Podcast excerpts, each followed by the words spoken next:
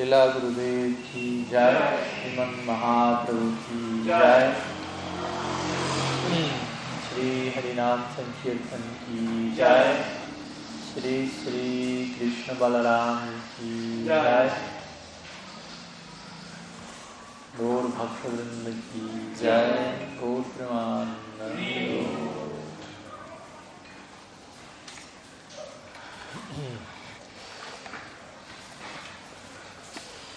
Bueno, buenas tardes a todos, bienvenidos, Pranam, todos los conectados también online. Vedanta Chari Maharaj y Entonces,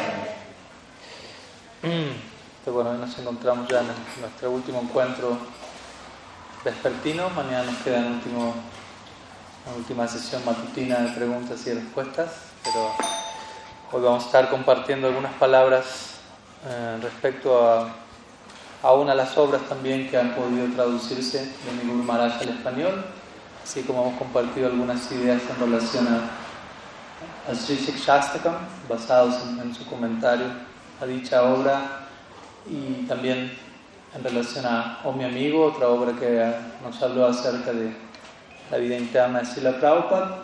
En este último encuentro la idea es compartir algunas palabras sobre una tercera obra también ha, podido ser traducida al español, que es conocida como La Dicha del Ser. Un pequeño libro, uh, pequeño gran libro,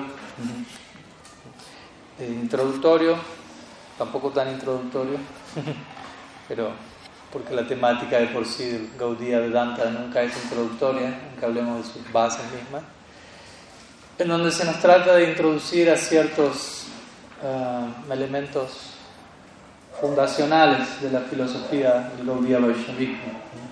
Principios como Atma, Guru, Shastra, Sambandha, Videya, Prayojan, principalmente. Básicamente esos son los, los diferentes capítulos de, de esta obra, ¿no? girando en torno a estos elementos. Entonces vamos a tratar de compartir un breve resumen, obviamente el contenido de la misma esperando que, ustedes puedan luego enterarse en mayor detalle estudiando la obra directamente, que aún nos quedan algunos ejemplares por si alguien no ha podido adquirirla, más que invitados. El libro se llama La dicha del ser. Voy a comenzar compartiendo simplemente unas breves palabras de la contratapa de la obra, donde mi Maharaj introduce el concepto de la dicha del ser en contraste con, con la así llamada dicha del no ser, básicamente. Entonces dice así, la dicha que se deriva de los objetos materiales nunca será imperecedera. ¿Por qué razón? Los objetos materiales son transitorios.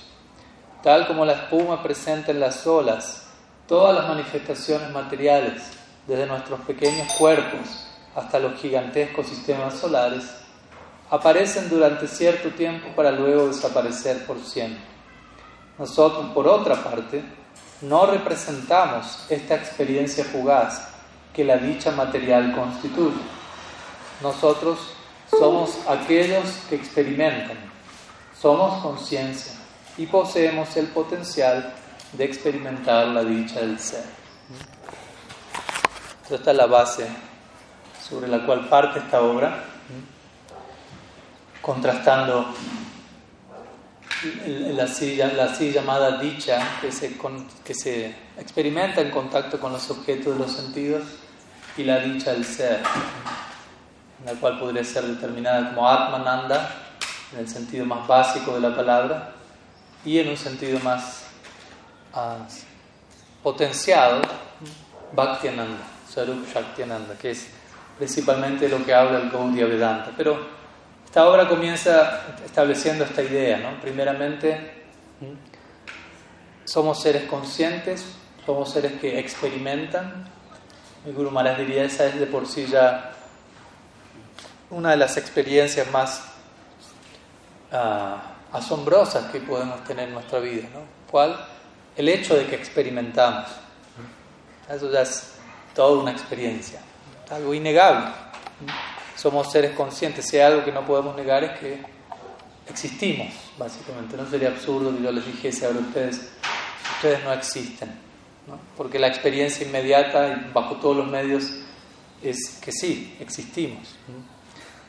El único problema en relación al concepto de existencia o sat es que generalmente nuestro sentido de existencia se ve amenazado, como hablábamos estos días también, al proyectar nuestra identidad a objetos de este mundo que tienen un comienzo y un final. Entonces, no podemos negar que existimos, pero debido al apego a lo perecedero, automáticamente nuestro sentido de existencia se ve amenazado por esta noción de existimos por ahora, pero en cualquier momento dejamos de existir. En realidad, si sentimos eso, únicamente ocurre debido a que nos estamos mimetizando, identificando excesivamente con aquello que tiene un comienzo y un final, aquello que es achit, como hablábamos el otro día, ¿no?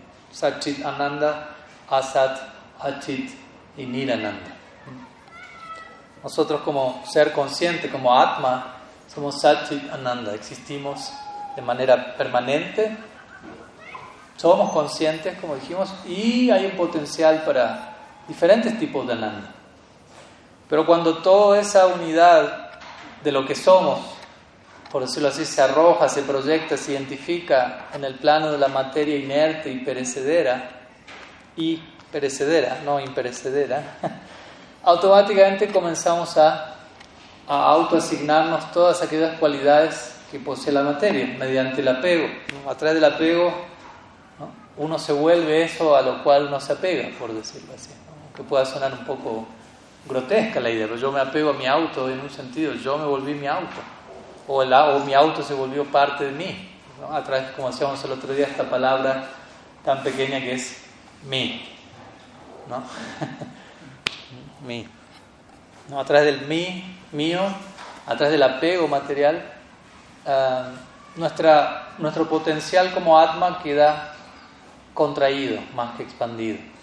Y aunque a la hora de, de definirnos a nosotros mismos parece ser que yo soy tal cosa en base a mis apegos, yo soy esto, yo soy aquello, parece que tenemos una identidad, en realidad es una identidad muy pequeña. Mi Guru Maharaj diría en esta obra, si no me falla la memoria, sino en sus discursos continuamente, él dice, hay tres maneras en las que podemos eh, concebir nuestra identidad.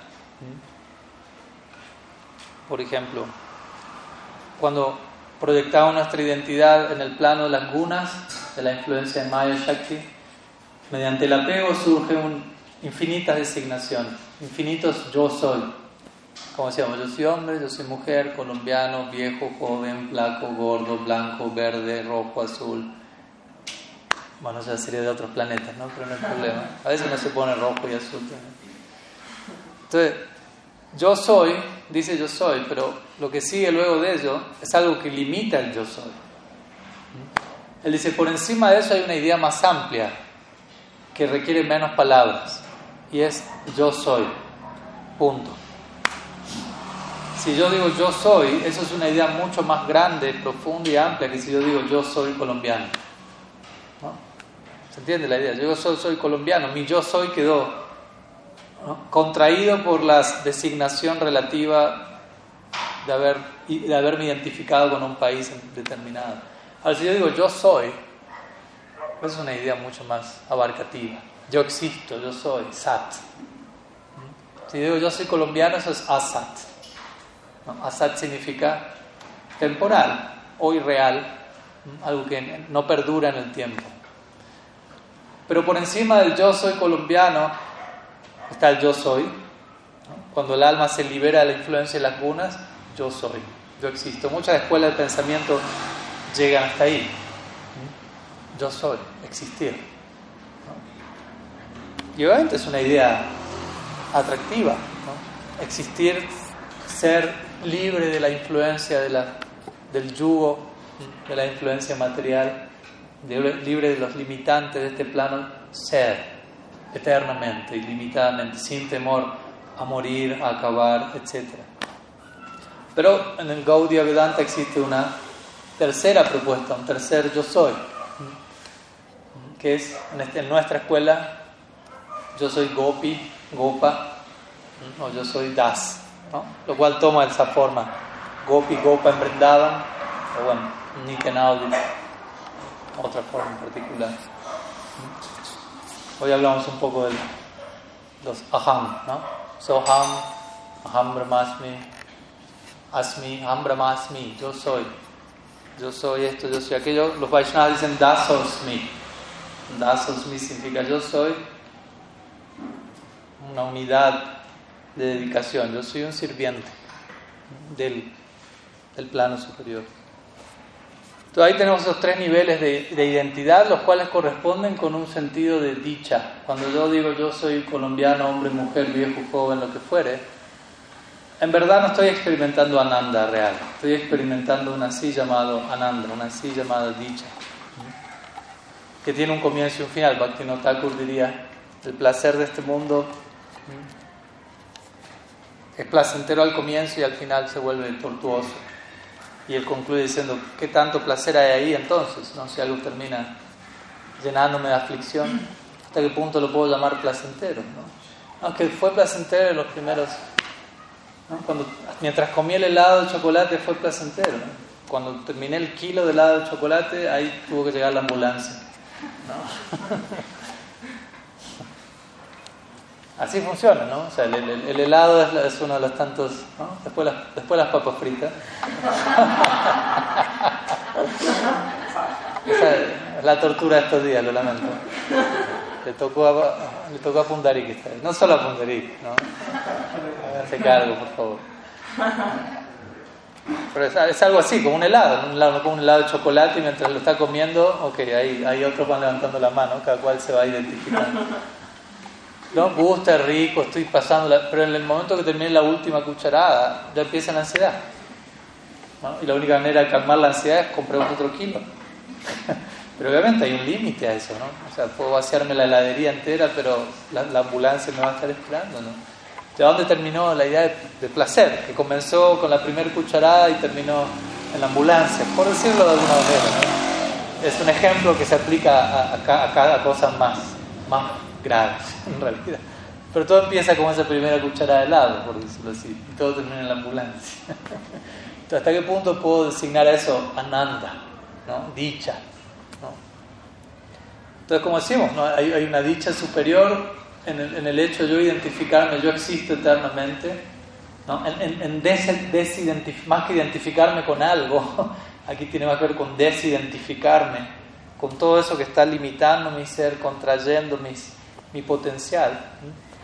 Y me veo a mí mismo libre de toda falsedad, de toda ilusión. Ya a ese nivel, hoy mi Guru decía en la clase, si uno sería capaz de, de reunir todo el placer de este mundo, que se obtiene de todos los objetos de los sentidos de la galaxia, y pondría juntos todos los sentidos de todas las entidades vivientes y toda su capacidad de derivar placer de los objetos de los sentidos, si uno pudiese encapsular todo eso en una inyección y aplicarse esa inyección uno solito, imagínense una, una, dosis ultra concentrada de placer material, al borde de la sobredosis, incluso eso sería completamente insignificante en comparación a quién es uno como Atma, al hecho de uno contactarse a sí mismo como una unidad eterna, permanente, eso es supremamente más elevado que tener la capacidad de saborearlo todo.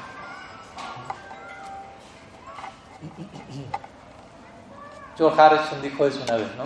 Es un, ejemplo paralelo a esto, alguien que tuvo todo eso, ¿no? que tuvo esa inyección concentrada, por decirlo así, de fama, posición, disfrute, talento, todo, todas las cualidades que, para, que uno pensaría, ojalá pudiese tener un poquito de eso y con eso estaría feliz.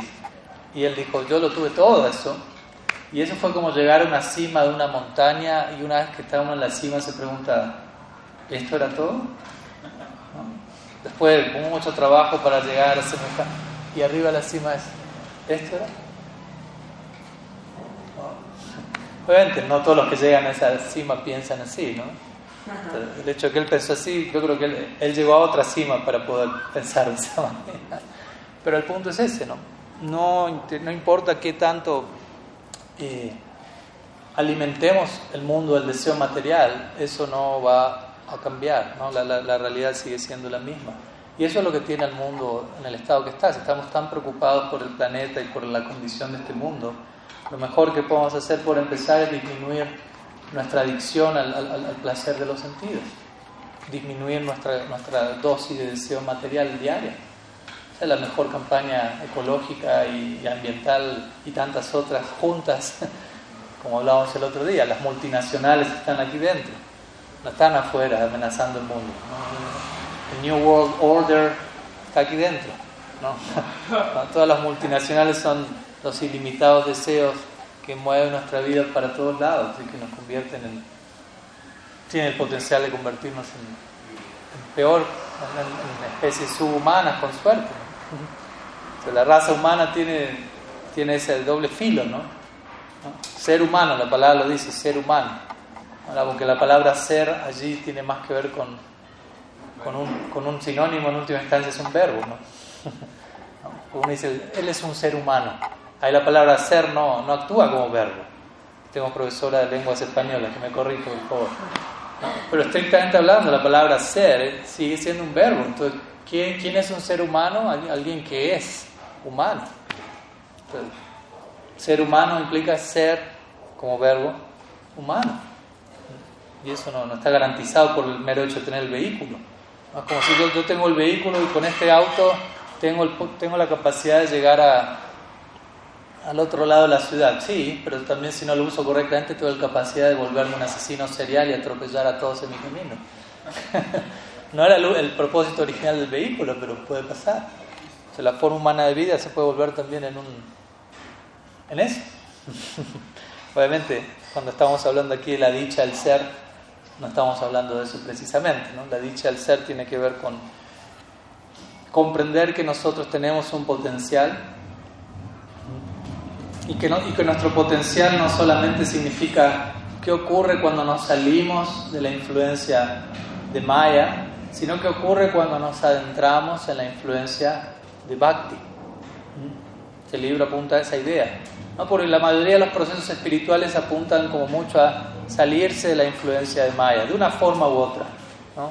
Advaita, Bad, budismo, diferentes variantes de ¿no? Brahman, Nirvana, ¿no? Existir libre de deseos, existir libre de ilusión, existir libre de las limitaciones de un falso sentido de identidad, lo cual es virtuoso de por sí, obviamente, es mucho más de la así llamada existencia, como digo, identificados con este plano donde nuestra existencia se ve constantemente amenazada. Porque como diría mi Guru Maharaj, en la existencia material es una existencia explotativa, es como si saliésemos a la calle a cazar a otros, ¿no? cazar con Z, ¿no? saldríamos de casa. Eso significa karma, vida de consumo, karma. Salgo a cazar, pero karma también significa alguien me está cazando por detrás también. ¿no? Salgo a perseguir a alguien para mi propio disfrute y me encuentro con que detrás mío también hay alguien la búsqueda. Todo eso es karma. ¿no? Caso y soy casado, ¿no? exploto y soy explotado. ¿no? Es un círculo vicioso. Por otro lado, como ustedes saben, está el proceso llamado gyan, que tiene que ver con renuncia. ¿no? Karma tiene que ver con boga, bhukti, ¿no? disfrute, explotación. Regulada idealmente, pero disfrute al fin. ¿no? Gyan significa tiaga, ¿no? mukti, desapegarme de este mundo, ¿no? tomar distancia, adquirir conocimiento, liberarme de la ilusión y ser, como decíamos, yo soy, final, fin del comunicado, yo soy. Para varios ese es el estadio final, yo soy, ya, gracias, no hace falta adornar la oración con nada más. Se siente muy bien estando libre de, estando libre, por ejemplo, del temor a la muerte, ¿no? Imagínense, ¿no? Es vivir libre de, vivir libre de temor. Para, para algunos, para muchos eso sería ya compro, me quedo ahí.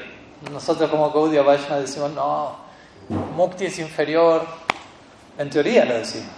Pero imagínense que venga Mukti personificado a su vida y nos dé un, un vislumbre de lo que significa existir fuera de la influencia de las gunas, sin temor de ningún tipo. Hay que ver si hay uno dice, ah, ¿firma contrato o sigue viaje? ¿No? Entonces, Cuidado con los que andan diciendo muy fuerte, Mukti es insignificante al lado de Bhakti. Es verdad. Pero lo que dicen esos son los que un Rupa Goswami, Moksha gusta Krita, alguien que tuvo pleno darshan de Bhakti Devi y desde ahí puede decir, Mukti es, nada.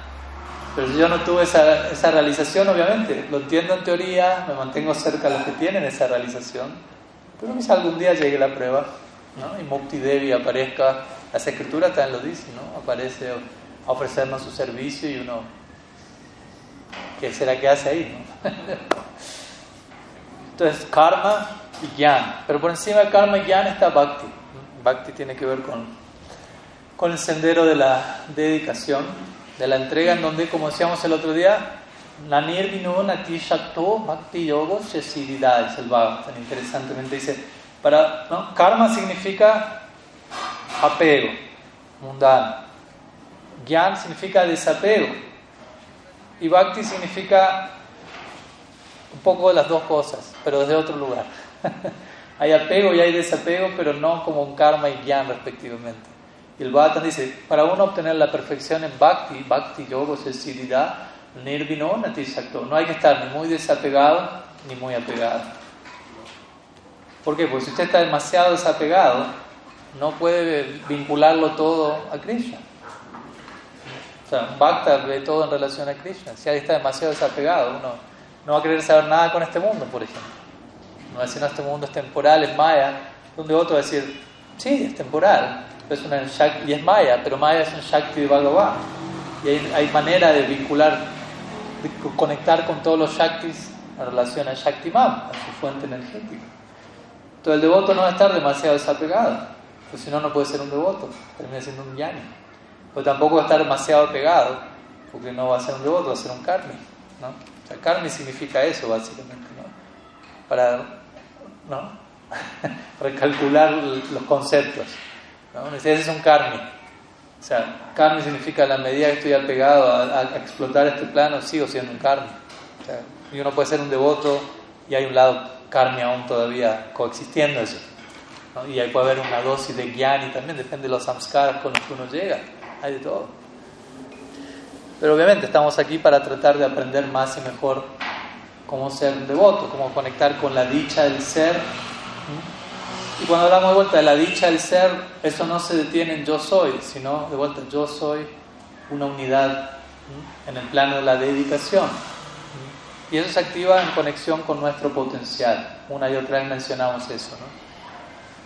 uno debe juzgar algo por lo que es en base a su potencial, lo que es y lo que puede llegar a ser. Esa es el, la mirada de Mahaprabhu hacia nosotros. Mahaprabhu y, y, y, por ende su séquito, como mencionamos siempre, no nos juzga por quién fuimos en el pasado. ¿no? Y decís, yo por lo menos yo, Y eso me acuerdo nomás esta vida. Gracias. pero tampoco no está jugando, juzgando por el presente, ni siquiera, porque todavía no es que uno tampoco sea la gran cosa. Entonces uno dice, doblale, gracias.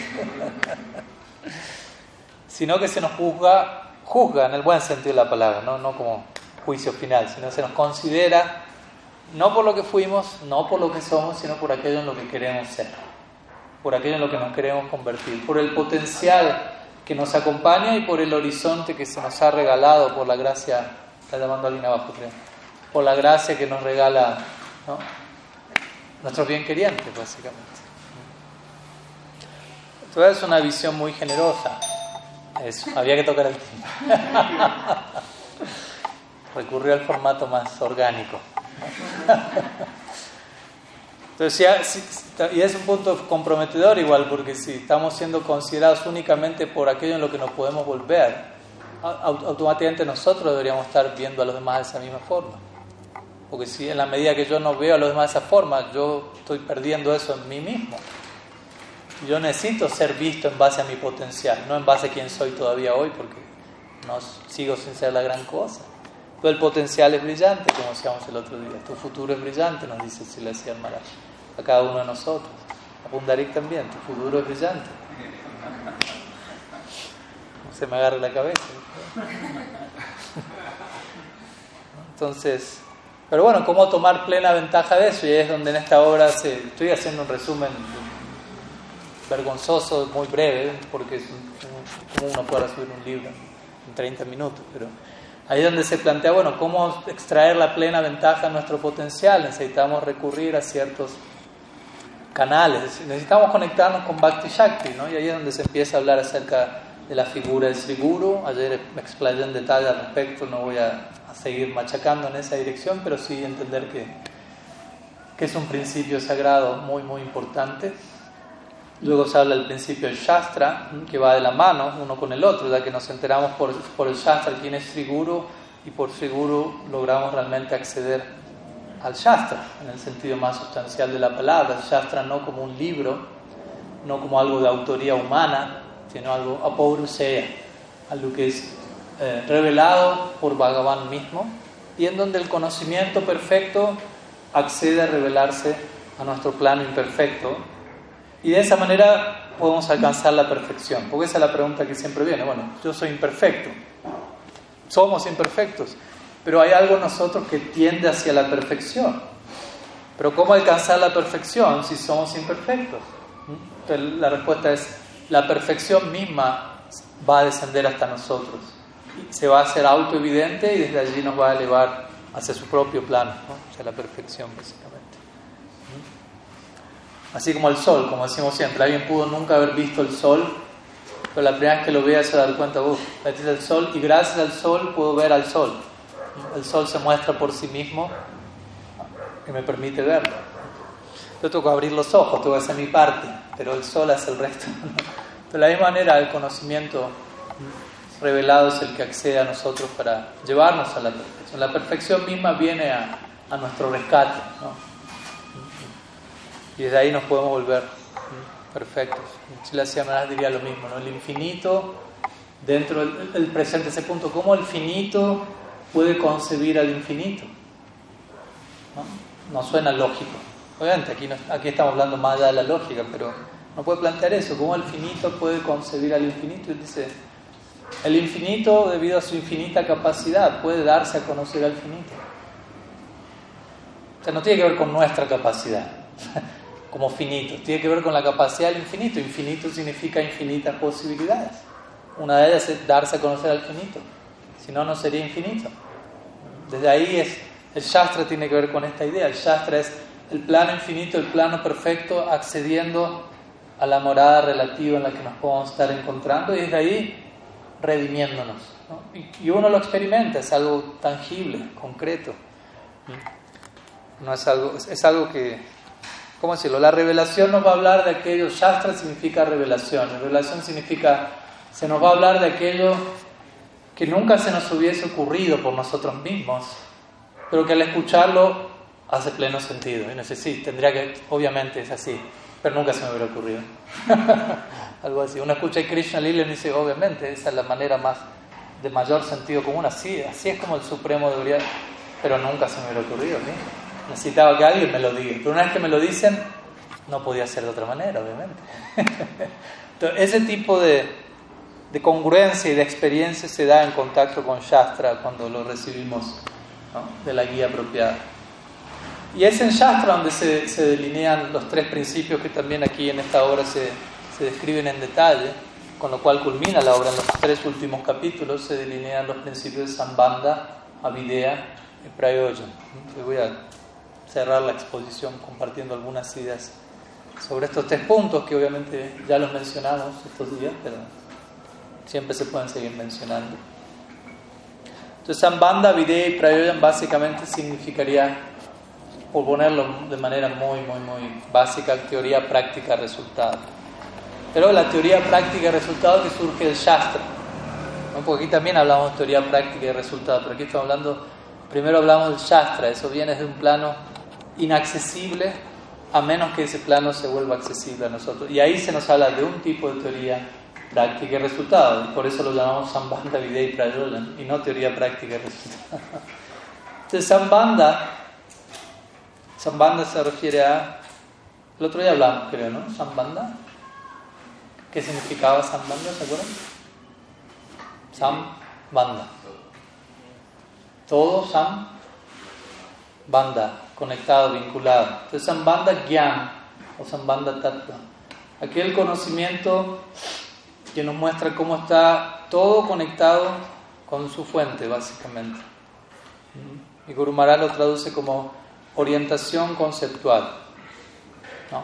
Un conocimiento, una información que va a educar nuestros actos, ¿no? educar nuestros movimientos en este mundo. Toda acción que uno ejecuta es informada por un tipo de conocimiento.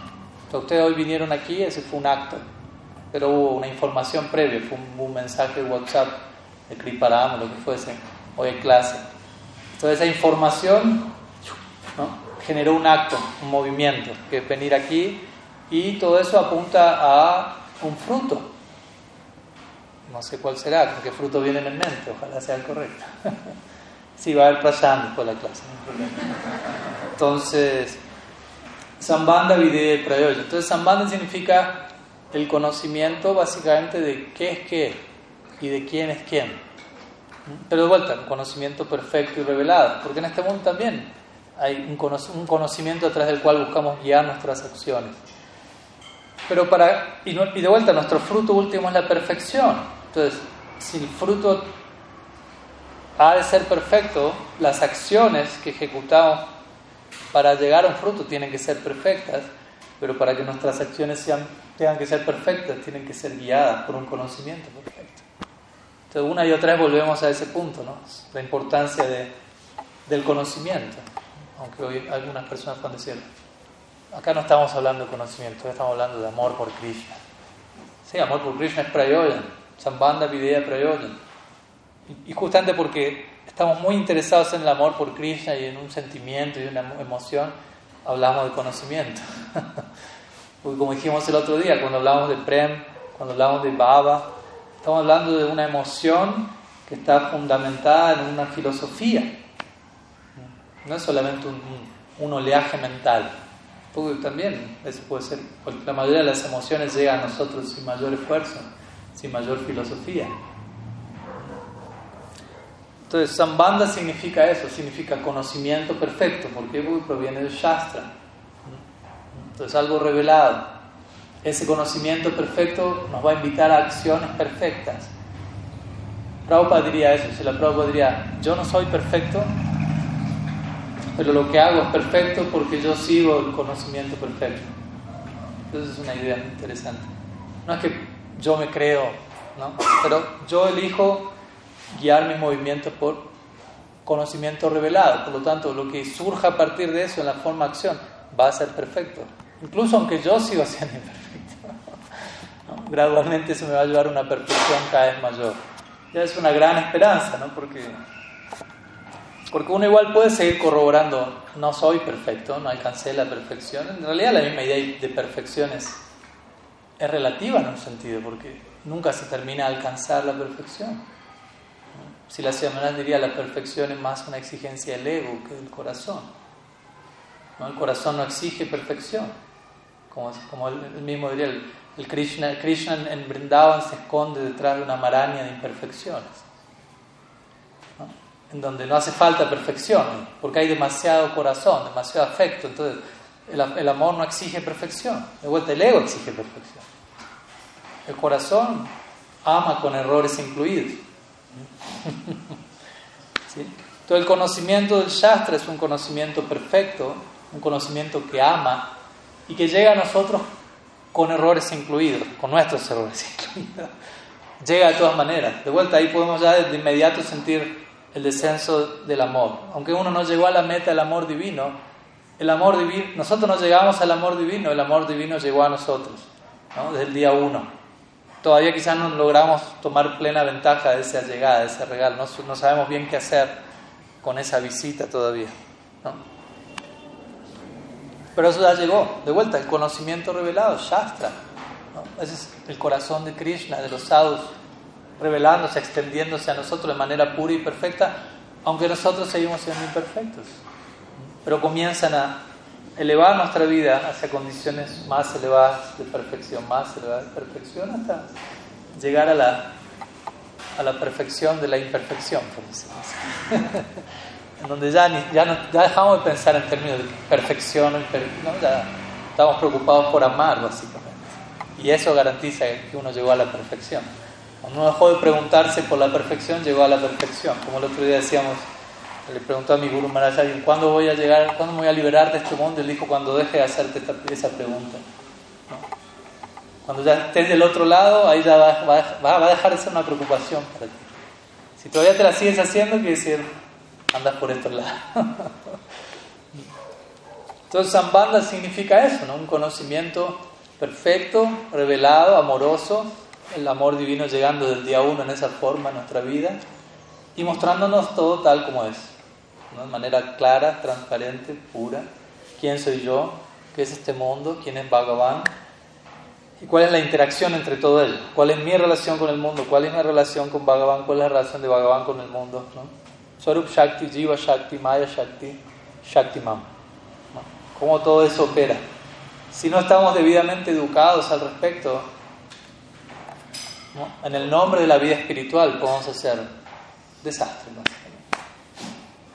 Y obviamente sabemos que en la historia de la humanidad buena parte de los mayores bochornos y escándalos se han hecho en el nombre de lo más elevado, justamente por una falta, por una falta de varias cosas, dependiendo del caso, pureza, integridad, pero en muchos casos por falta de conocimiento, por falta de debida formación y base que hace que luego uno malinterprete los hechos.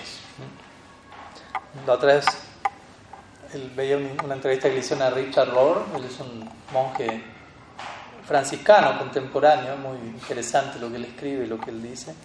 Y le hacía una entrevista, está subtitulada en español incluso, algo así como cómo estudiar la Biblia, algo así. Le preguntan, ¿qué consejo le da a alguien que quiera estudiar la Biblia?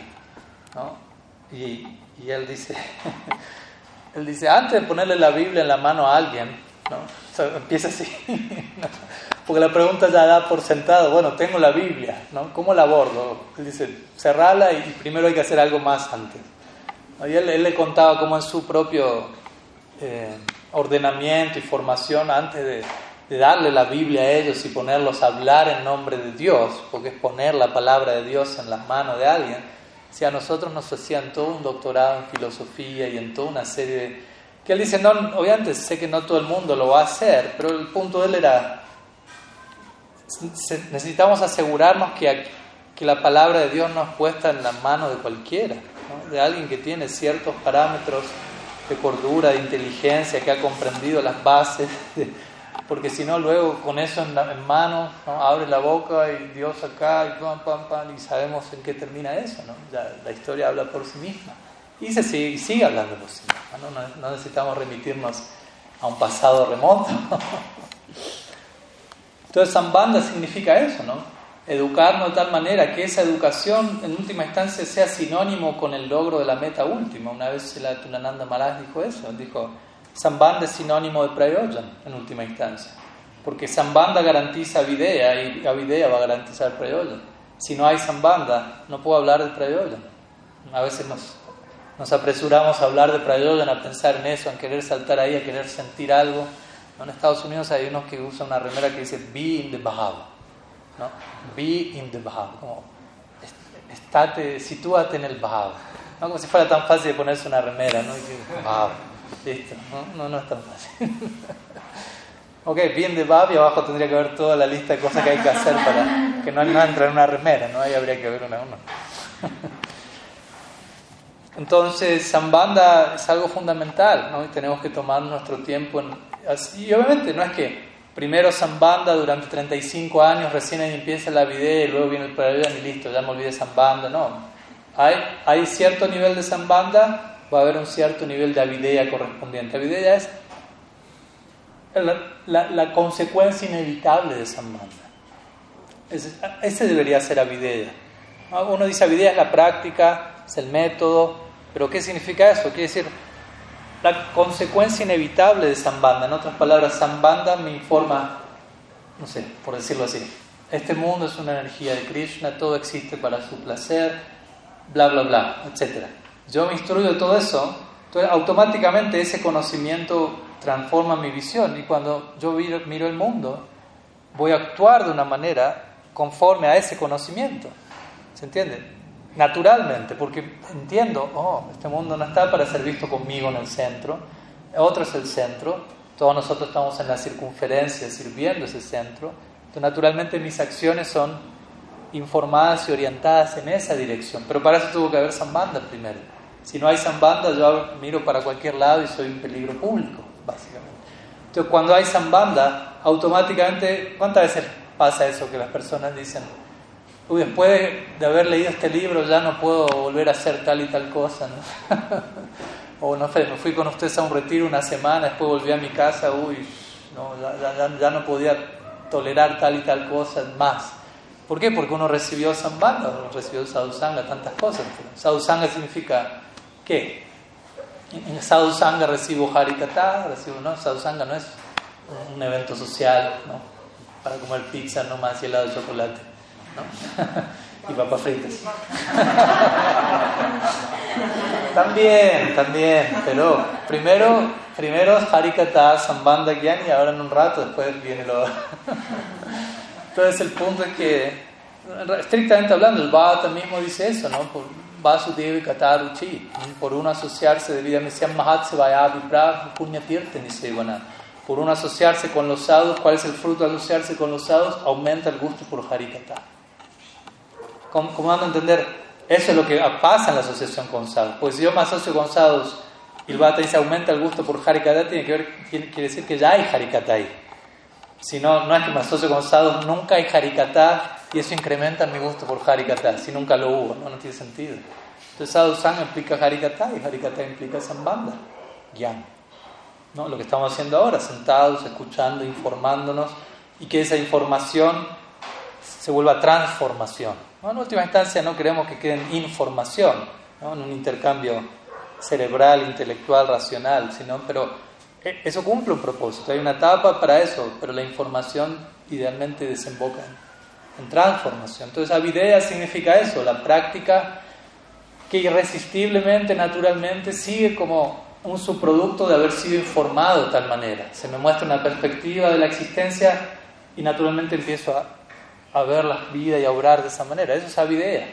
No, no es tanto tengo que hacer esto, me dijeron que hay que hacer esto, y bueno, lo hago porque si hago esto, no, no es una cosa mecánica, es algo que se vuelve intuitivo, se vuelve parte de nosotros. Por eso Sambandha se, se refiere a orientación conceptual. Empezamos a orientar nuestra vida en base a ese conocimiento revelado. Y obviamente, ¿no? aquel que obra de esa forma, informado de tal manera, todo eso eventualmente va a converger ¿O eso existe en inglés esa palabra más? Ok, converge. A veces hablar mucho inglés tiene su precio. Entonces todo eso desemboca, converge en esta última etapa llamada Prayojan. Prem Prayojan, que significa para nosotros como Gaudiya Vaishnavas el logro del amor divino, el logro de un estado de, de amor, de afecto totalmente sin reservas, dedicación sin reservas al objeto de nuestro afecto, sin impedimentos, sin límites, sin condiciones, más bien volcando todo nuestro ser y todo nuestro ser que quedó completamente embebido de bhakti. Pues esa es la, ofrenda última, porque si ahora, si uno tiene prem, hasta un punto uno puede pensar, bueno, me voy a ofrendar suprema, de forma supremamente amorosa a Sri y Krishna y voy a darme porque eso no está ahí quizás todavía. Si no, hay, si no existe, si la plenitud del amor divino no fructificó en nosotros, entonces hay un trabajo todavía por delante, porque nosotros queremos ofrecerle eso en última instancia al Ser Supremo, la mejor versión posible de nosotros mismos. Hasta que no llegar ahí, preferimos seguir trabajando en pos de, ese logro, ¿no? No, queremos precipitarnos y terminar haciendo una ofrenda a medio, media cocción, por decirlo así.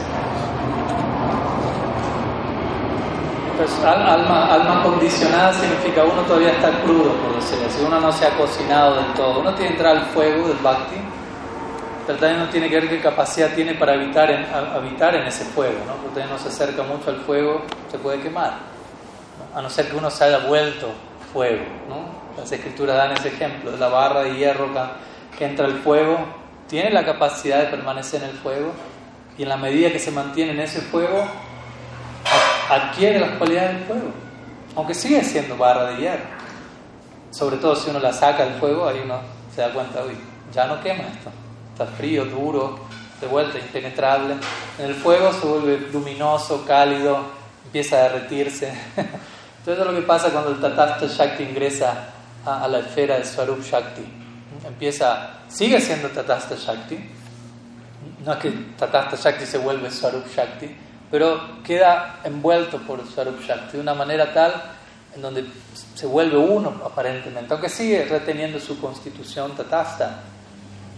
Adquirimos la luminosidad, el calor, siguiendo la analogía del fuego, la barra de hierro que es el corazón del alma condicionada, duro, frío, impenetrable, empieza a levantar temperatura, empieza a iluminar, empieza a ablandarse, empieza a derretirse.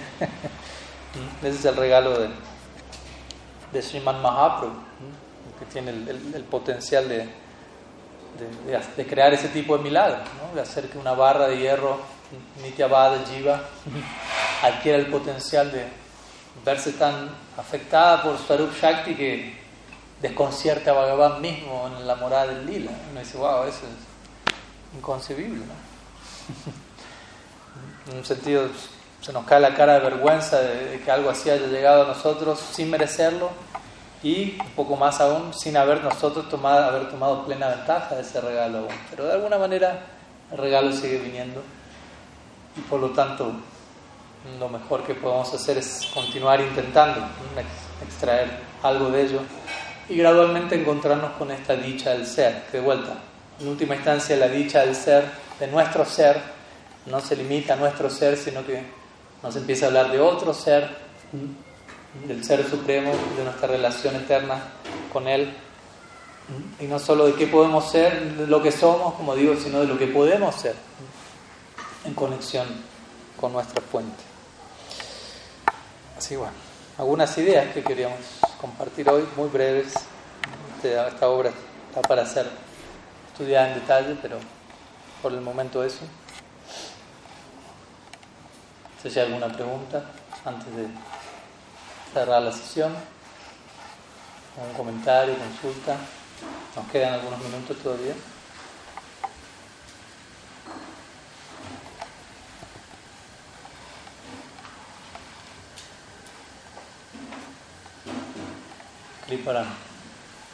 Eh, Maharaj, en relación a, la charla esta mañana de Silvia Tripurari Maharaj, en el cual un devoto le preguntaba pues cómo concentrarse para cantar el santo nombre y él le daba algunas ideas, meditar en, en, en, las cualidades de Krishna, meditar en el Astakalilla Lila que está pasando en Vrindavan eh, por otro lado... En audio también. En también. Por otro lado, eh, pues Jiva Goswami habla del Kramena o del orden de cómo meditar en el Santo Nombre, entonces, cómo poder identificar el no ir de forma precipitada y pasar de Nam a Rupa, Guna, Lila y al final pensar que se está meditando realmente en Bhagavan y simplemente estar meditando en una imagen mental y no realmente no Pues cuando uno habla de meditar aquí, esto tiene mucho que ver con la palabra Shmarana. Mahaprabhu mismo conecta esta palabra en el segundo verso del Sikshastakam. Ah, Yamita Shmaranena Kalaha. Shmarane allí se refiere al japa. Japa es considerado una, un anga de, un aspecto de Shmarana. Al menos si uno lo canta hay tres formas de cantar japa. Manasika, Upamsu y Bachika. Significa uno puede cantar japa mentalmente, sin mover los, labios, recitar el mantra en silencio absoluto, lo cual tiene que ver con Smaran. Uno puede, Upamsu significa murmurar el santo nombre muy levemente, forma que nadie más lo escucha aparte de uno también eso entra dentro de la categoría de Smaran o Kirtan. Uno canta en voz alta, Bachika, eso ya entra dentro de la, rama de Kirtan. Uno verá dónde se siente más cómodo cantando, donde le resulta más sostenible. Pero el punto es que a la hora de hablar de Smaran, en realidad uno traduce Smaran como recuerdo. Eso lo hablamos creo en, una clase del Bhagavad Machandika. Pero en realidad, estrictamente hablando, Smaran no significa recuerdo tal como lo entendemos en este plano. Porque en este plano lo que dice, ah, me acordé de, no sé, mi abuelita que la vi hace dos semanas. O sea, uno recuerda algo que, que ya vivió. Ahora, si yo digo, bueno, voy a recordar a Radha Krishna en yo no vengo de yo no caí en Golok Vrindavan y estuve con ellos y me caí porque fui envidioso a una gopi, nada por el estilo. Entonces, ¿en qué sentido recordar a Radha Krishna en Vrindavan? entonces, estrictamente hablando, Shmana en realidad significa, se refiere a, a, una función mental, a cuando la mente está plenamente purificada y puede acomodar, el chitta puede acomodar dentro de sí, debido a la considerable purificación, el lila de Radha Krishna, sus cualidades, su forma. Y por eso es que si la Jiva Goswami, si la Sanatan Goswami, el Brihad Bhagavatamrita hacen muy claro este punto que es Kirtan es más poderoso que Shmaran, porque para practicar Shmaran se requiere cierta pureza mental. Si uno no tiene pureza mental, uno no puede en su mente concebir, acomodar, contemplar lila. Mientras que Kirtan comienza a purificar nuestro ser del mismo día, con todas las impurezas incluidas, Shmaran no tiene el potencial de hacer eso. Y Shmaran va a surgir como un subproducto del Kirtan. Eso es establecido por Jiva Goswami en los Sandalvas, por Sanatan Goswami en el Bhagavatamrita. Shmaran surge naturalmente por cantar acerca de Krishna. Shravan Kirtan, Vishnu Shmaran. Por algo viene en ese orden.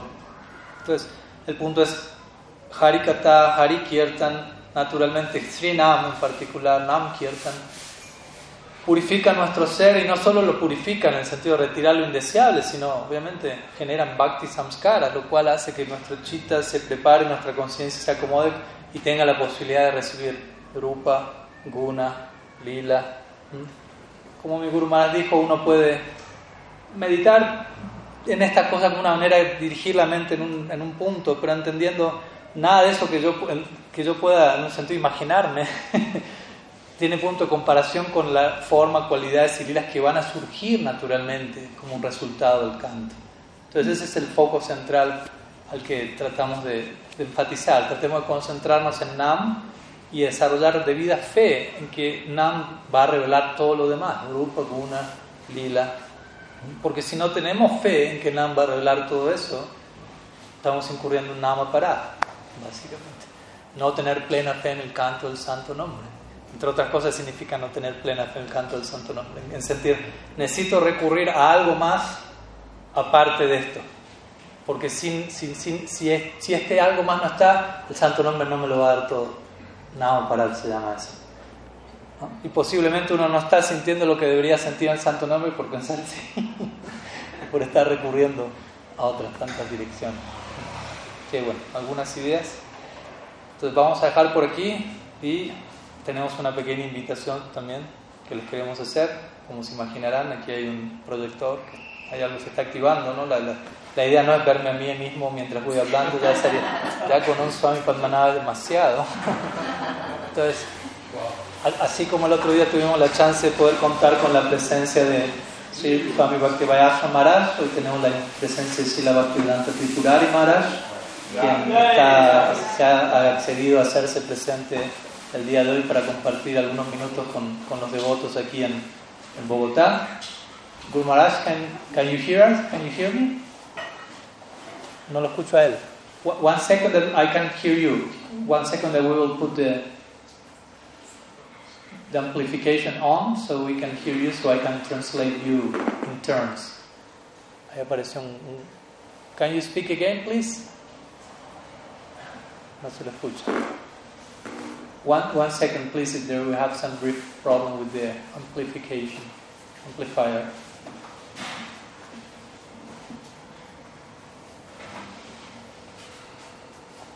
Okay, now we can hear you very much. Thank you very much for coming, and I don't know whatever you may like to share, and, and I will translate you in turns. Here we are, like with some twenty something devotees in presence here in Bogota. Kriparam is showing a little bit with the camera there. You may see some of them who are very happy to have you here with us. So we have been sharing some words on Joy of Self and your recent book, but whatever you may like to, to share with us, that will be greatly appreciated by all. I'm grateful to all of you for your interest in uh, in um, Vaishnavism and, uh, uh, um, my Siksha in particular as, as represented in, in the books and as presented and elaborated upon by Padmanabh Maharaj. Entonces me siento muy agradecido por todos, a todos ustedes por su entusiasmo en el Gaudiya Vaishnavismo, así como en el Siksha que de alguna u otra manera puedo estar entregándoles a través de mis libros que recientemente han podido ser traducidos y presentados, algunos de ellos aquí. I have a lot of, uh, I have a strong sentiment for all of the devotees in, in Latin America. Tengo un fuerte sentimiento por, hacia todos los devotos que se encuentran en América Latina. I've never been to Colombia, but I would like to visit sometime. No, nunca he estado en Colombia, pero me gustaría visitar allí en algún momento.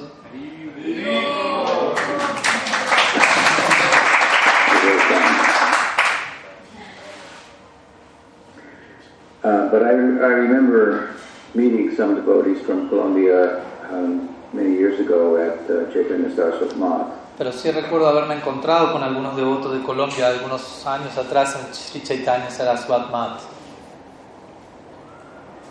And um, I'm not, I can't remember his name. One of the original leaders down there No, no, puedo, passed away. no puedo recordar muy bien el nombre, que era alguno de los líderes originales de allí que ya partió de este mundo. Maybe Hariam Maharaj? Harijan Maharaj. Yes. Was, he, was he from Colombia? Yes, yes. Yesterday we were celebrating his Tirobab Mahotsav here. Oh, okay. Very auspicious. Muy Yeah. auspicioso, le dije ayer celebramos su Tirobab Mahotsav. And his work there was very uh, inspiring to Puchpat Sridhar Maharaj, and Sridhar commented that uh, he also, very much like the Latin American devotees, they're natural. They had more of a, in his experience, a natural serving disposition. Entonces me dice que, que Shilahari Maharaj tenía una disposición de servicio muy, muy especial y que Silasya Maharaj estaba muy atraído hacia ello también y que Silasya Maharaj mismo dijo que él le, le atraía mucho los, los devotos de Sudamérica porque él sentía que la mayoría de ellos tenían una disposición de servicio natural, la mayoría. I always thought that I'd have some role in assisting the devotees there in, in some way. I, of course, turned out differently than I thought, but um, here I am connected with all of you, and I think it's uh, it's uh, ultimately good. So I'm happy about that. En su momento sí tuve yo la intención de poder tener algún rol en servicio hacia los devotos de Sudamérica, Latinoamérica, pero bueno, la forma en la que eso terminó tomando forma fue un poco diferente a como yo lo había pensado años atrás, pero sea como fuera, aquí, aquí me encuentro y es bueno, muy bueno poder estar aquí poder estar comunicándome con ustedes. And um, that said, uh, there are limitations on, on, on travel, and of course, Latin America is a very big landmass. Um, and so I felt uh, as my role there started to develop um, through the inspiration of the Maharaj and uh, Ashram and others, uh, I felt that it was important to try to get my books into, into Spanish. Aunque obviamente también hay ciertas limitaciones a la, uno- a la hora de yo poder servir a los devotos allí en términos de distancia de viaje y Sudamérica, es, América Latina es una masa terrestre muy, muy amplia. Al mismo tiempo eh, he intentado de alguna manera hacer eso a través de Padmanabha Maharaj, Ashram Maharaj, pero también sobre la idea de que algunos de mis libros puedan verse traducidos a- al idioma español. It's always been my thought um, um, that the best that I can contribute to the community um, of Gaudiya Vaishnavas is, Vaishnavas is to uh, have a, to foster a, a, uh, a reading, if you will, congregation. Siempre ha sido mi idea que una de las mejores contribuciones que yo podría hacer a la comunidad Gaudiya Vaishnav sería crear una especie de congregación de lectores.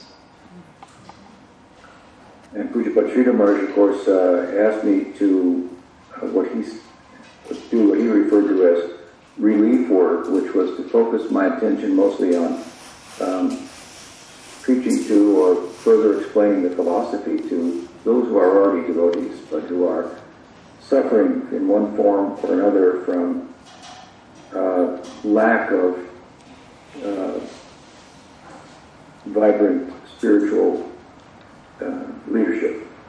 Entonces también ha sido un servicio que he recibido de Puyapat Sridhar Maharaj, el- con el cual me he identificado mucho, el de ocuparme en trabajo de alivio, lo cual significó, él él me lo pidió así, no tanto enca- encargarme de predicarle a una audiencia nueva, sino concentrarme en predicarle a los devotos, especialmente devotos que por una razón u otra estén careciendo de cierta conexión de liderazgo espiritual vibrante. So uh, speaking rather than concentrating on organizing the projects and so forth. Can you repeat Guru Maharaj because the signal went off for a minute? Yes, and so from the beginning, when I started the mission with the blessings of Pujapad Sridhar Maharaj, I've been concentrating on on writing Mhm. more than organizing projects Mhm. and Okay. managing people and so forth. Entonces, siguiendo esta línea desde el mismo comienzo, cuando recibí las bendiciones de Pujapat Sridhar Maharaj para comenzar mi misión, principalmente me concentré en escribir más que en organizar proyectos y expandir, etc. And as a result of the years, I've, I've been able to amass quite a quite a uh, a large amount of uh, in written form in books and articles and, and of course lectures and so on and so forth. And uh, I always felt that um, that it would be that collection of siksha would be benefit uh, to devotees for generations uh, to come without as much concern about making devotees, so to speak, in, in the immediate. Mm. Entonces, con este enfoque que tuve, con el tiempo se fue generando una buena cantidad de shiksha en la forma de artículos, de clases, de libros. Y yo siempre pensé que todo ese material podría ser de, ben- de beneficio para generaciones de devotos a futuro. En realidad nunca estuve muy preocupado con generar devotos ahora, sino más bien con la idea de que lo que pudiese contribuir ayude a los devotos incluso en generaciones adelante. And so I continue even to this day to to write and publish, and and um, I'm very enthused to see that the books that I have written so far and the ones that I'm writing now and so forth, that there um, there's a plan, and that plan is in the hands of capable people. Plan to uh, publish and circulate that siksha in throughout Latin America. Entonces, en ese sentido, hasta el día de la fecha continúo con ese mismo servicio, con ese mismo foco de escribir, etcétera, y me pone muy feliz saber que ese plan ahora se encuentra proyectado en otras direcciones, en las manos de personas muy capaces y se está traduciendo a otros idiomas y en este caso llegando a las personas de América Latina. And in my writing, I've tried to find, uh, to add something here and there that I thought uh, was a contribution that hadn't already been done. Um, so to look, for example, at the three books that I think that you have now available in Spanish, Shikshastakam, um, the um, Oh my friend and joy of self. Joy of Self and, and Oh My Friend, which I was really a, very much a co-author of. Um, each of these books, uh, a little bit of a history about them. Um, of the three, I wrote The Joy of Self um, before the other two. Ok, entonces con mis libros yo lo que intento hacer aquí y allá es tratar de contribuir con algunos elementos que no hayan sido aportados previamente en cada, uno de ellos. Entonces voy a compartir una breve historia de cada uno de estos tres libros que han sido traducidos al español, La Dicha del Ser o Mi Amigo y Shikshakstakam. Voy a comenzar con La Dicha del Ser. Of Joy of Self because um, um, a number of devotees were encouraging me to write something introductory. so that was my idea of an introductory book for the for you know, new people. Entonces yo escribí La Dicha del Ser principalmente porque varios devotos me, me animaban, me insistían en que escribiese algo introductorio. Y la dicha del ser fue para mí una idea de algo introductorio que pudiese ser escrito para personas, para gente en general. Uh, as I said, uh, doing relief work is, is, is, a little bit different of a focus than writing for the general public, but um, I did bring out that book many years ago um, for the general public. Entonces, como dije previamente, concentrarme en hacer trabajo de alivio en relación a los devotos es un foco un tanto distinto de enfocarme en introducir la filosofía a personas nuevas. Y este libro fue escrito hace un tiempo atrás, varios años ya, pero creo que fue una obra bastante introductoria en ese sentido. I can do that kind of uh, writing or preaching, but I, I think there's uh, I can help devotees more by uh, writing a little more deeply about Gaudiya Vaishnavism to devotees who are familiar with the teaching. Entonces yo, yo puedo, personalmente puedo escribir cosas introductorias, pero considero que en lo personal puedo ser de más de ayuda a los devotos escribiendo acerca de tópicos más profundos ligados a lo que es el Gaudiya Vaishnavismo. But that said, in our um, publishing company here, Darshan Press, my um, my student Gurnishta, who lives with me, and and, and Rinranya, they um, they're a couple. Um, is has is working on a number of uh, introductory books based on lectures that I've given and so forth. So we do hope to come out with quite a number of, of those types of books, which will be another division, if you will, or another type of, of, of publication um, that you can look forward to going forward, books that you'll feel confident hopefully sharing um, with, with others, while at the same time I'll continue to write books that will, will nourish all of you and help take you deeper into what Krishna consciousness is about. Mm. Entonces, en relación a, este tema, al tema de los libros, tengo un estudiante que se llama Guru Nishta y él vive con, con, su, con su pareja, Brindaranya, eh, viven conmigo y ellos forman parte de Darshan Press, que es la casa editorial a través de la cual publicamos nuestros libros. Y Gurunisha está en estos momentos desarrollando toda una serie de libros introductorios basados en charlas que yo di previamente. Entonces la idea es que él pueda compilar eso y que ese material está disponible mientras yo en simultáneo continúo escribiendo libros más dirigidos a los devotos con los cuales espero nutrir su proceso y que estos libros introductorios puedan ayudarles a ustedes para y que ustedes sientan con la confianza de compartir ese material con personas que sientan que, que les ayuda a introducir la conciencia de Krishna. When we look at the uh, Shikshastakam commentary, I think we, as an, a good example of a book in which um, I'm writing for uh, devotees. Cuando dirigimos, pasando el tema de la dicha del ser, dirigiéndonos al Sikshastakam, este es un buen ejemplo de un libro que yo he escrito mi comentario al Sikshastakam como un libro dedicado, dirigido a los devotos. I had given a seminar on Sikshastakam and uh, some years ago, and afterwards, some of the devotees asked me to write something about it. So I thought I would look into that, and I was surprised from my research to find out that over the centuries, there's very uh, very few, if any, commentaries on Shikshastakam that I could find. Entonces, en su, en su, momento yo di una serie de seminarios sobre el Sikshastakam y alguno de mis estudiantes luego me solicitó que se publicase un libro a partir de esos seminarios. Entonces yo dije, bueno, voy a pensar al respecto y comencé a hacer cierta investigación y quedé muy sorprendido de encontrar que a lo largo de los siglos prácticamente no había ningún comentario del Sikshastakam en ningún idioma prácticamente. So I thought I could perhaps contribute uh, something there. Um, and uh, now you have it. Um, you attended a lecture on that, a series of lectures on that from Padmanabh Maharaj, and the book is available. I, I hope that you'll um, take advantage of it. I, I learned a lot from, from writing the book. It was very rewarding um, to me personally, and that's how I feel about the books that I write. I, I, I gain, I learn from them, I, I progress from them, so I feel confident that, the, that they would be um, Entonces, eh, de esa manera este libro del Sikshastakam finalmente se imprimió, ahora ustedes lo tienen allí, en su idioma, espero que puedan tomar ventaja de ello. Hace poco Padmanabha estuvo haciendo una serie de seminarios aquí con ustedes al respecto.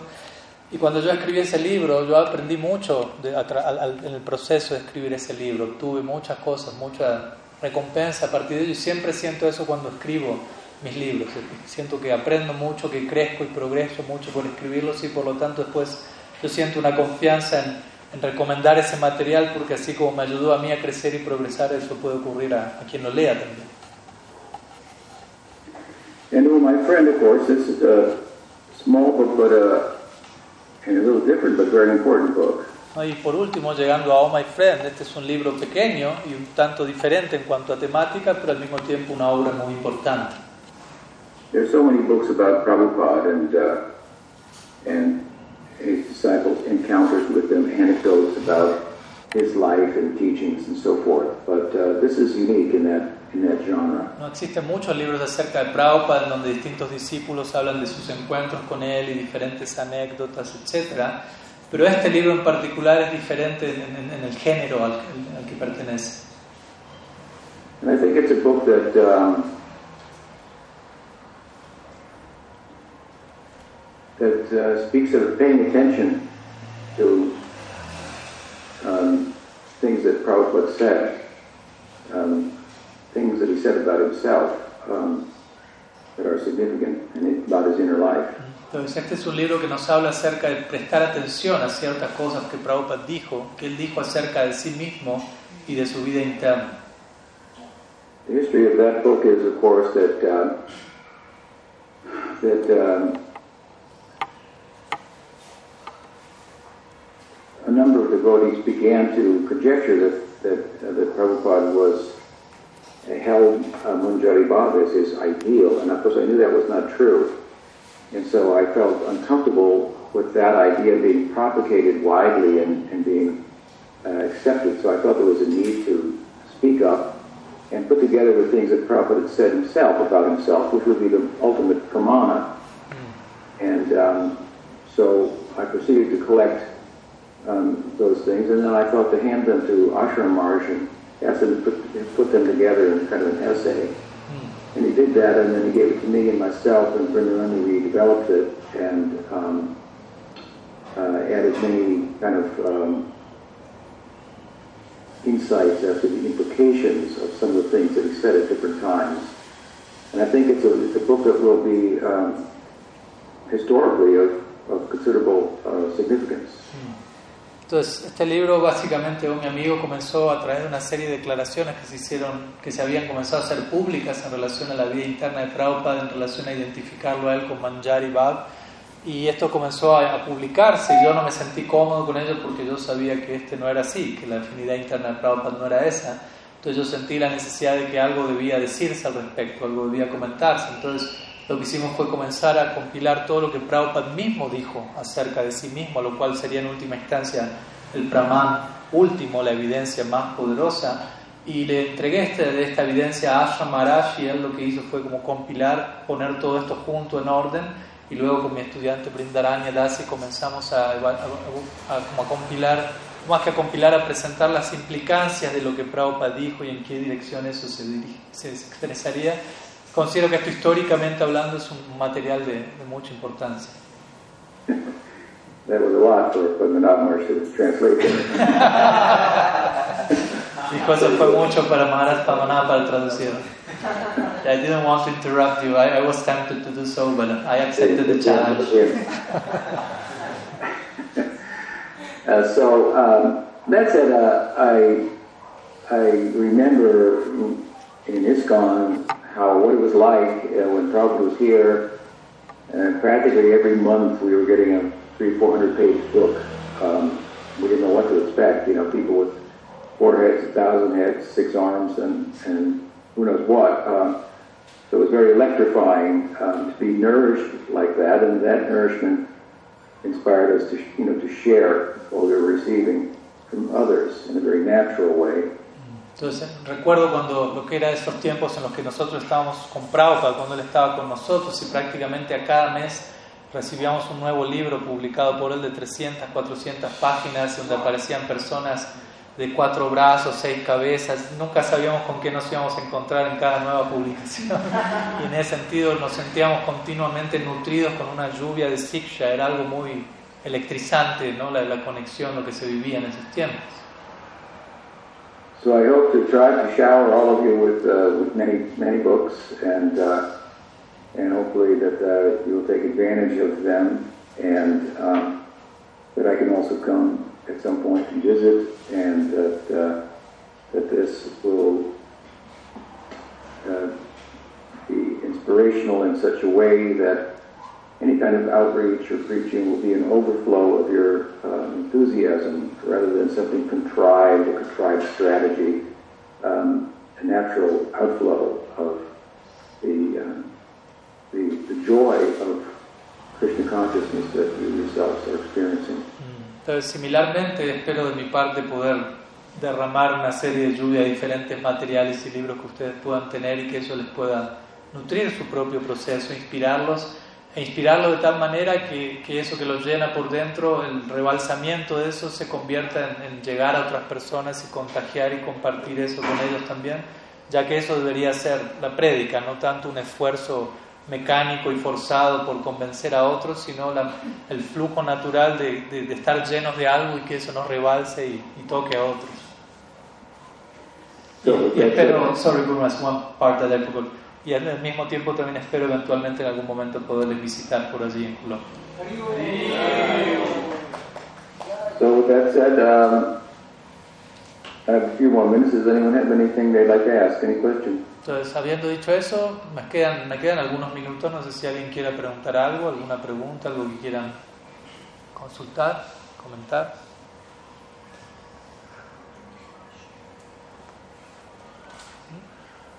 Here we have one question from Jai Gurudev.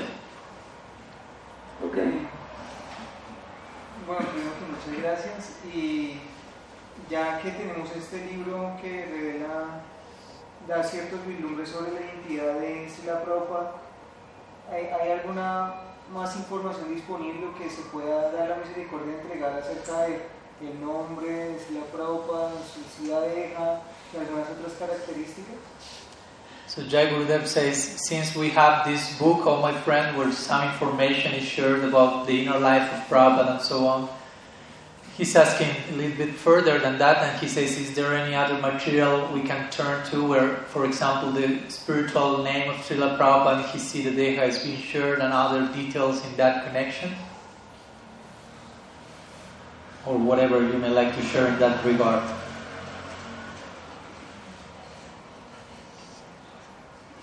Um, yes, uh, I think it's very astute of you to ask that question. Considero que es muy astuto de tu persona que hayas hecho esa pregunta.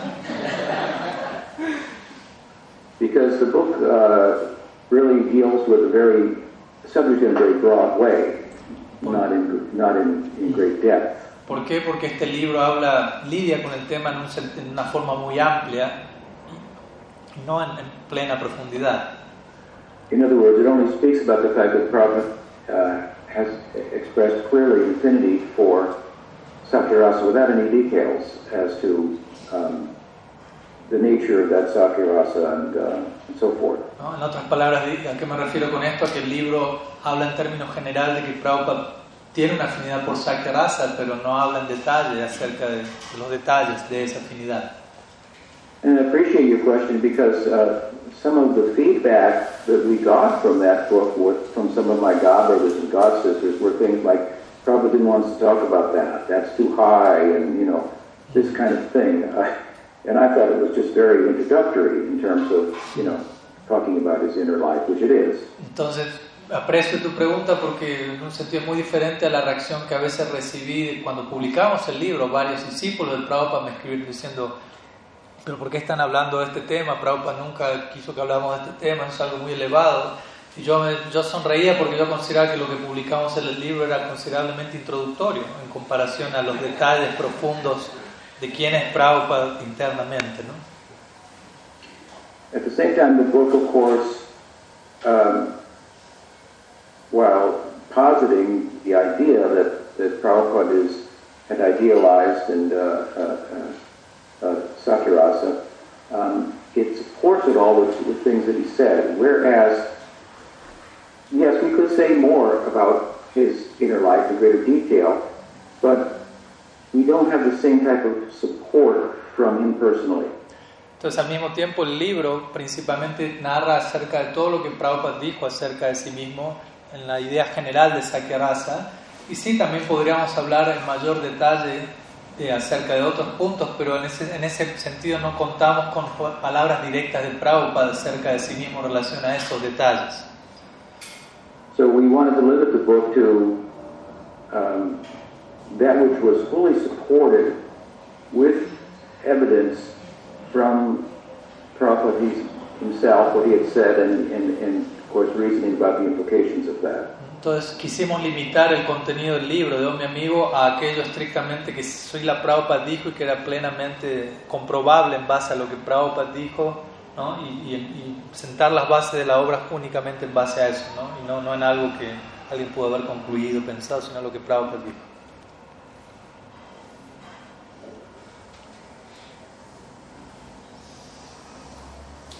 But um, I'll give you an example. I can tell you something. Pero puedo darte un ejemplo, puedo decirte algo. But whether anyone will believe it or accept it, that, that, that's another thing. Entonces puedo decirte algo, pero que alguien me lo crea o lo acepte, eso es otra cosa. How much um, one will take it seriously, that, that, that that's, uh, that's uh, would remain to be seen. O qué tan seriamente cada uno se tome lo que vaya a decir, eso será visto a futuro. But as you can imagine, uh, the question you asked was one that I was, that, I was concerned with. Pero como tú puedes imaginarte, la pregunta que tú hiciste es una pregunta que yo mismo me hice, con la cual yo estaba preocupado considerablemente. And um, one night I was um, spending the night at Agnidev's house. Agnidev is a famous uh, kirtanier and godbrother of mine. Many of you may know of him. Y en una ocasión yo me encontraba una noche pasando la noche en la casa de Agnidev Prabhu. Quizás ustedes muchos lo conozcan, él es un famoso kirtaniya. And Prabhupada came to me in a dream, and we were sitting together, and I asked Prabhupada that, um, what is your name in the spiritual world? By what name, Gopa name do you go by? Y en, ese, y en esa noche Prabhupada vino a mí en un sueño y estábamos sentados juntos y yo le pregunté a la Prabhupada, ¿cuál es su nombre en el mundo espiritual? ¿Cuál es su nombre como Gopa? So Prabhupada uh, looked at me and he chuckled, which was usually what he did when he looked at me. Entonces Prabhupada me miró y sonrió levemente, que era lo que él usual, usualmente hacía cada vez que me miraba. Peculiar as I am. ¿no? Tan, pecu tan peculiar como, los, como yo los, como, los, como lo soy. I don't think it's a question that too many of his disciples would ask him either. ¿no? Y también no creo que no era no creo que era una pregunta que muchos de sus discípulos le habían hecho a Prabhupada. And of course I asked him not only what is your name, but what is your Gopa name. No, yo por supuesto yo no le pregunté cuál es tu nombre, sino que le pregunté cuál es tu nombre de Gopa. So he seemed to like the question to some. ¿No? Entonces pareció ser que, es, que a él le gustó la pregunta que yo le hice. But he answered me by saying, why do you think I kept my initials always AC? Y la respuesta de él fue, ¿por qué tú crees que yo siempre mantuve conmigo mis iniciales, AC? So from there I woke in ecstasy, and I've always uh, been internally referred to him as Abhay Gopa. Abhay Charan would be the um, more complete name. And in order to honor that uh, moment and inspired uh, transmission, a verse has been uh, written in Sanskrit. Um, Can I translate your verse? mm, Entonces en ese momento, can I translate the part, verse? Sí, sí. Entonces en ese momento luego yo me desperté del sueño en éxtasis y concluí que, bueno, el nombre de Prabhupada era Abhay Gopa o Abhay Charan, nombre completo de Gopa y para honrar ese momento y esa transmisión divina, esa inspiración, un verso ha sido compuesto en sánscrito. Um, Vandeham Shri Ramakrishna Abhaya Charana Sakho Sukado Paramanando Sundaro Subala Priyo. Hmm? So Prabhupada mentioned in the second line of the verse and um, in relation to Krishna and um, Balaram, um, givers of happiness and ecstasy, um, the two brothers who are Entonces en este, la segunda línea de este verso si la Prabhupada está siendo mencionado en relación a Krishna y Balaram y cómo estos dos, como, como él, en la, felicidad y en el éxtasis que él experimenta el servicio a ellos y también como alguien muy querido a Subal. So it can in different ways, or um, um, again, it would on one's uh, myself, I suppose. But in, I think in the broad sense, um, Prabhupada was, course, very fearless in in in in, uh, in nature, and um, and that is also the characteristic. Uh, in one sense, of, of Sakyarasa itself. Entonces obviamente cada cual puede interpretar esto que digo de diferentes formas, en, en especial alguien, de- dependiendo de la fe que pueda tener en, en mi persona en este caso. Pero más allá de eso, en un sentido más amplio, yo creo que Prabhupada, en, en relación al nombre Abai, ¿no? Él era alguien siempre en su personalidad muy temerario, muy libre de todo temor, y esa característica es muy propia de Sakya Rasa en sí mismo. The pradhan of Sakyarasa is, is Vishramba, which means, in one sense, an absence of any fear or reverence. It's um, full of uh, confidence, if you will, which is the, in one sense, the, the absence of fear or hesitation. Entonces el pradhan, o elemento central constituyente de Sakya Rasa, es Vishramba, lo cual indica una total falta de temor, eh, de total confianza, más bien lo cual obviamente al hablar de confianza hablamos de falta de temor, básicamente. So there's different ways, uh, broad ways in which we can talk about that and and certainly come to the conclusion that, that he is a fearless Gopa. But I um, um, refer to him as such by Gopa in my own service and inner life, and um, it doesn't. It, my approach does not go unanswered.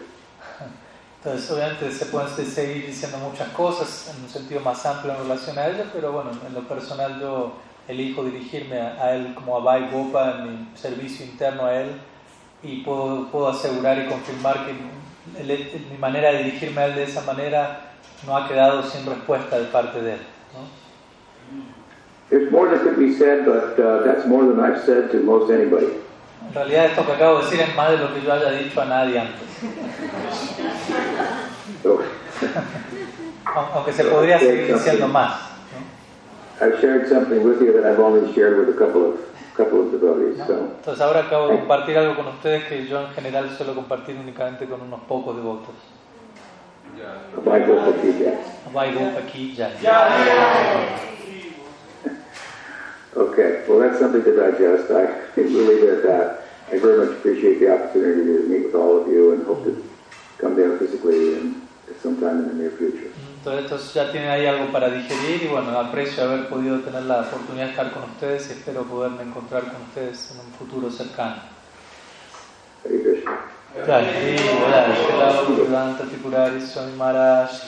Hare